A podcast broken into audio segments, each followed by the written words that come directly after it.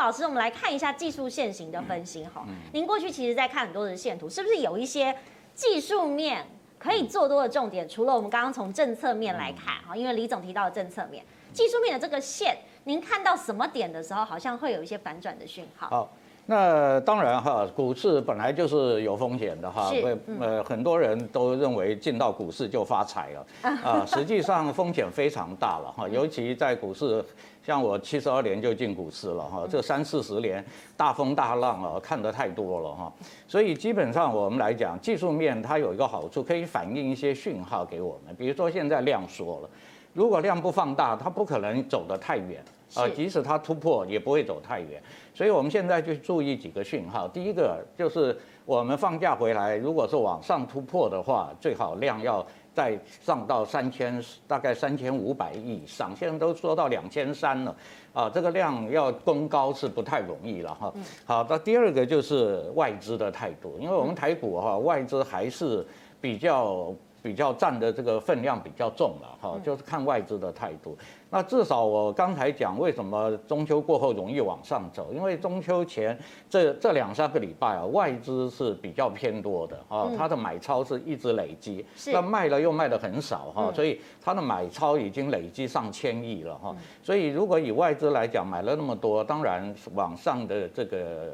几率就比较高哈，所以这是外资哈。那当然突破以后，如果外资转卖，那当然也不太容易走得太远。嗯，所以我们去注意这几个讯号哈。第一个就是量，成交量。嗯。第二个就是外资的态度。如果它还在持续的把它的期货空单减少，如果能够减少到一万口以下，那我们这个行情大概就很有很有看头了，就很有机会了哈。是。所以这几个是我们很注意要注意的几个讯号了。好，刚刚朱老师讲的这个量跟价的关系，我也带观众朋友一起来了解一下哈。很多我们的网友族群很年轻，我们常常听到这个。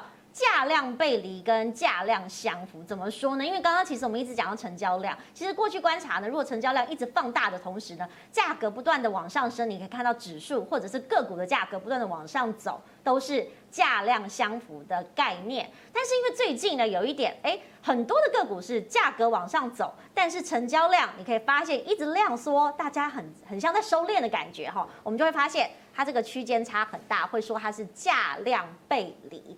那当然，我们也观察到最近呢，有一些盘面上的焦点，也许是不一定用价量关系，可以从基本面来观察。李总，你是不是看到这个电子业的轮动，尤其是第四季，大家都说欧美旺季嘛，圣诞节又来了，今年是一定好，但是类股类半导体好像又特别的强势。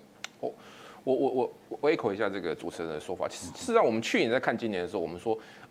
去年其实很特别一年，去年叫做台积电一个人的五年，然后全全市场只有一个人的五年，对，就台积电一个人涨，然后其他人都没有在动，你就看了半天，就只有你只有买台积电能够发财哦。但是我们去年看今年，我们说今年叫做这个呃百家争鸣哦，嗯甚至我们说去年我们说上半年我们。我们就一直讲说，你不要忘记船产哦，船产今年非常好。那其实其实今年上半年都是都是涨船产。那反而到现在，我还跟跟各位讲说，哎，你不要再继续看船产，你不要忘记电子哦。就是大家上半年都在看船产之后，哎，大家把电子忘记了，大家把半导体忘记了。事实上，我我们要强调一下，如果今天台湾有一个产业是全世界可以呃直牛耳的产业，那一定是半导体，那一定是 Foundry 哈。那尤其是我们现在往后看哦，其实，在过去这十年哦，全世界的投资都犯了一个很大错误，就是大家把半导体看成 commodity，什么意思？就是我把半导体，我把晶圆代工看成像面板，看成像 LED 这样的东西。所以，我们过去这十年为什么没有人要投资晶圆代工？因为大家觉得说中国大陆要起来，中国大陆只要去哪一个产业，那个产业就变成红海。但是他没有想到一件事情。中国大中国大陆在做大做量这一块做得很好，但是在做小做细这一块，它其实并并不是做得很好。所以，在过去，中国大陆花了很多钱去投资半导体，它有没有起来？它没有起来，所以它导致了半导体的整个供需却失衡了。那现在需求不断从电动车移动到五 G，那半导体的需求一直上来，但是供给一直开不出来。那所以我们觉得这个东西呢，它其实会持续往下走。我们觉得它不会那么快哦，就是如很多外资说啊什么。怎么台积电没有涨价的空间？台积电马上涨给你看。是哦，所以台积电也很生气哦。对，所以我们在说这个，其实这个其实可能在判断上是有一点点问题的。所以我们就说，其实到了七月呃下半年之后呢，第一个我们其实觉得呃电子产业有慢慢机有机会回来。嗯。哦，那第一个当然就是半导体啊，第二个当然是 iPhone 嘛，iPhone iPhone iPhone 每一年都是讲，就是，诶发表前大家一片看衰，嗯，然后卖了之后呢又一片看好，嗯，它已经 repeat N 年了，对，所以基本上呢这个我也不用再再多提了。那我们在讲哦，其实呃整个五 G 整个电动车它整个讯号讯讯号源这样这个状况，其实我们说这个呃伺服器。嗯，哦，这个也很重要。那再过来就是我这样想的，就是电动车是哦，电动车这个其实也是很重要的一些议题哦。那我们在看哦，台湾的电子产业在这几个领域呢，其实它是非常有机会的哦。所以如果今天你要我说哦，我要不要去找一个产业去做长期的投资？那我一定会说，那台湾还是。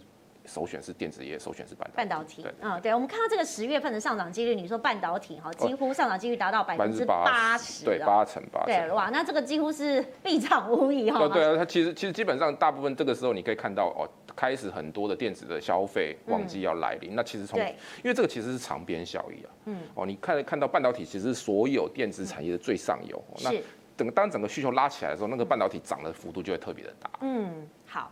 朱老师，我们来看一下，因为我们在讲半导体之前，大家就会想，哎，金元双雄联电，好，涨得很不错，对不对？嗯、如果我们是不是从现行的状况来看，还有包含了价跟量的关系，是不是有一些个股可以值得期待？好，那我们在选股的时候，呃，你实实物上跟理论上，在股票市场是有一点落差的哈。嗯、那实物上可能在理论上来讲了，但是台积电当然比较好嘛，它先进，它的制成世界最先进的啊，然后世界的占。占呢占比也是最高的哈，可是在，在在股票市场有的时候不是这样啊，它的表现啊，股价的表现啊，并不是符合这样，所以这也是很多呃刚进股市的人啊，有一点被迷。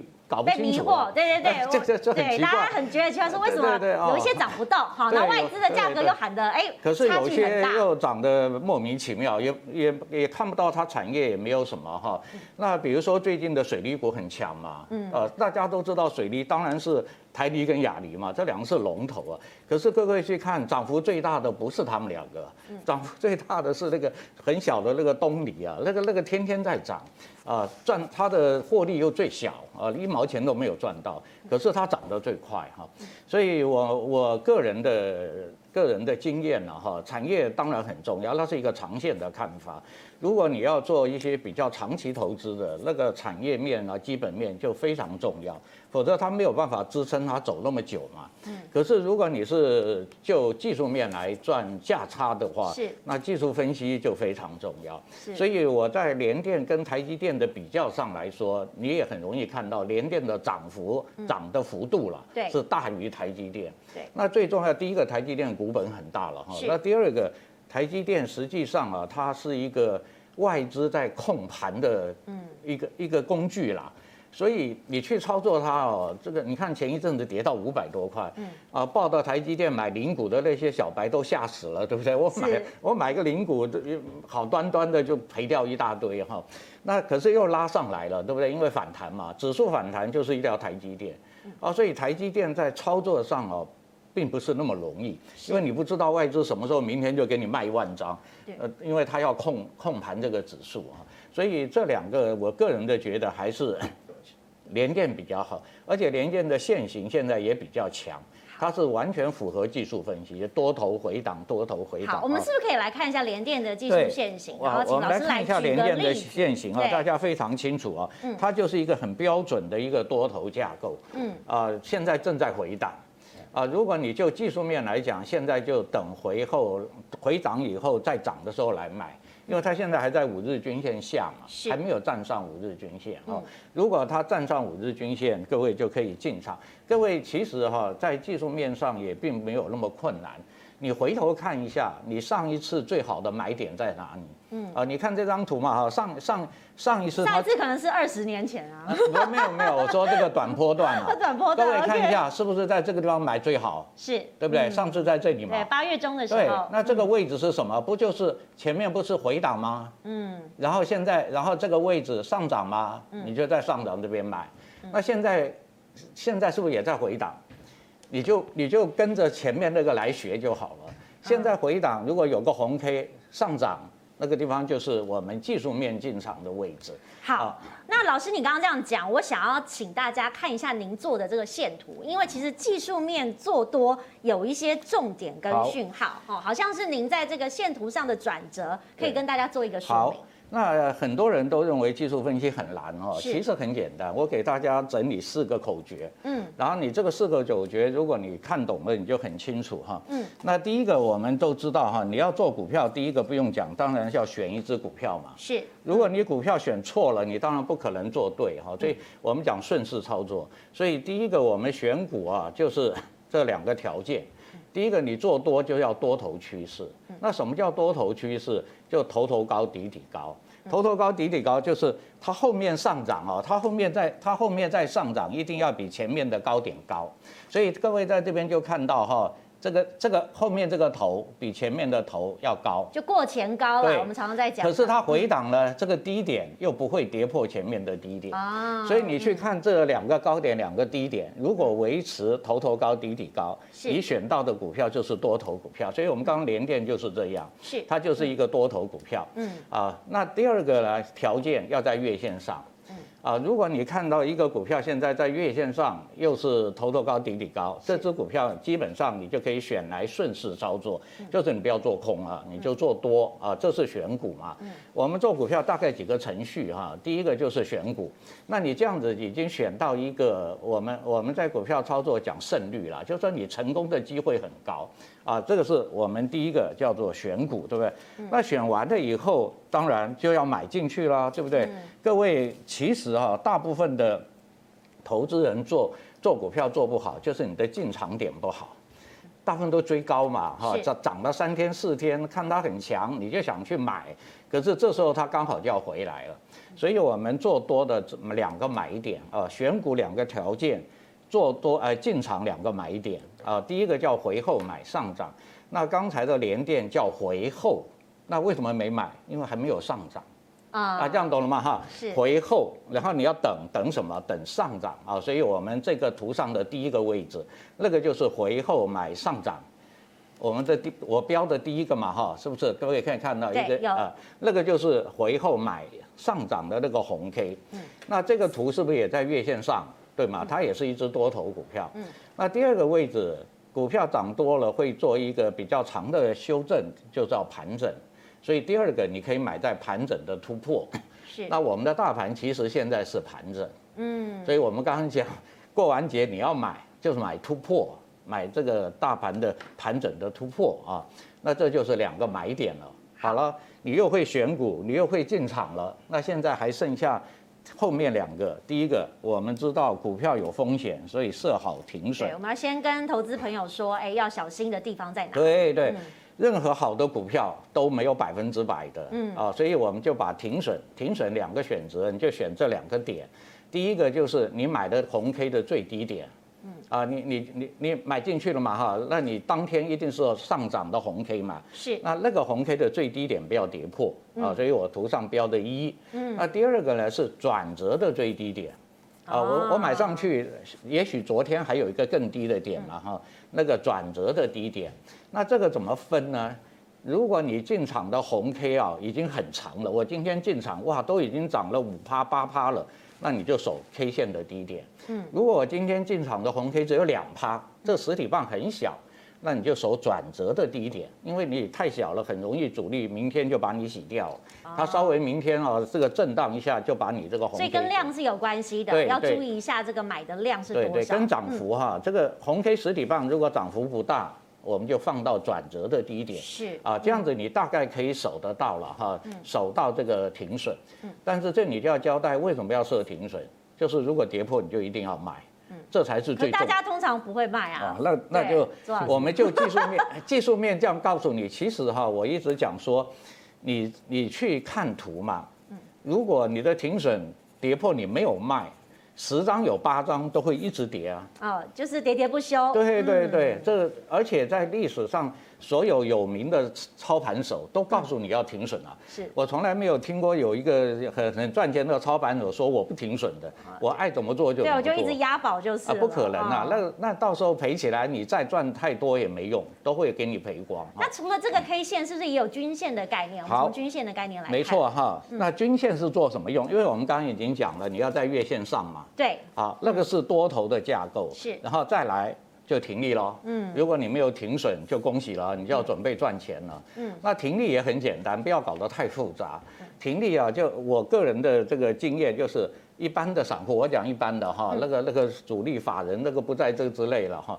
那一般的我们操作的人，你就守两条线，你做短的，你就五日均线，你跌破你就卖啊。所以我标的一啊，就是跌破五日均线，嗯，就是做一个短波段啊，这这一波。回后上涨到最高点又回来了，你就把它卖掉。嗯，那做长的我是很习惯做二十军。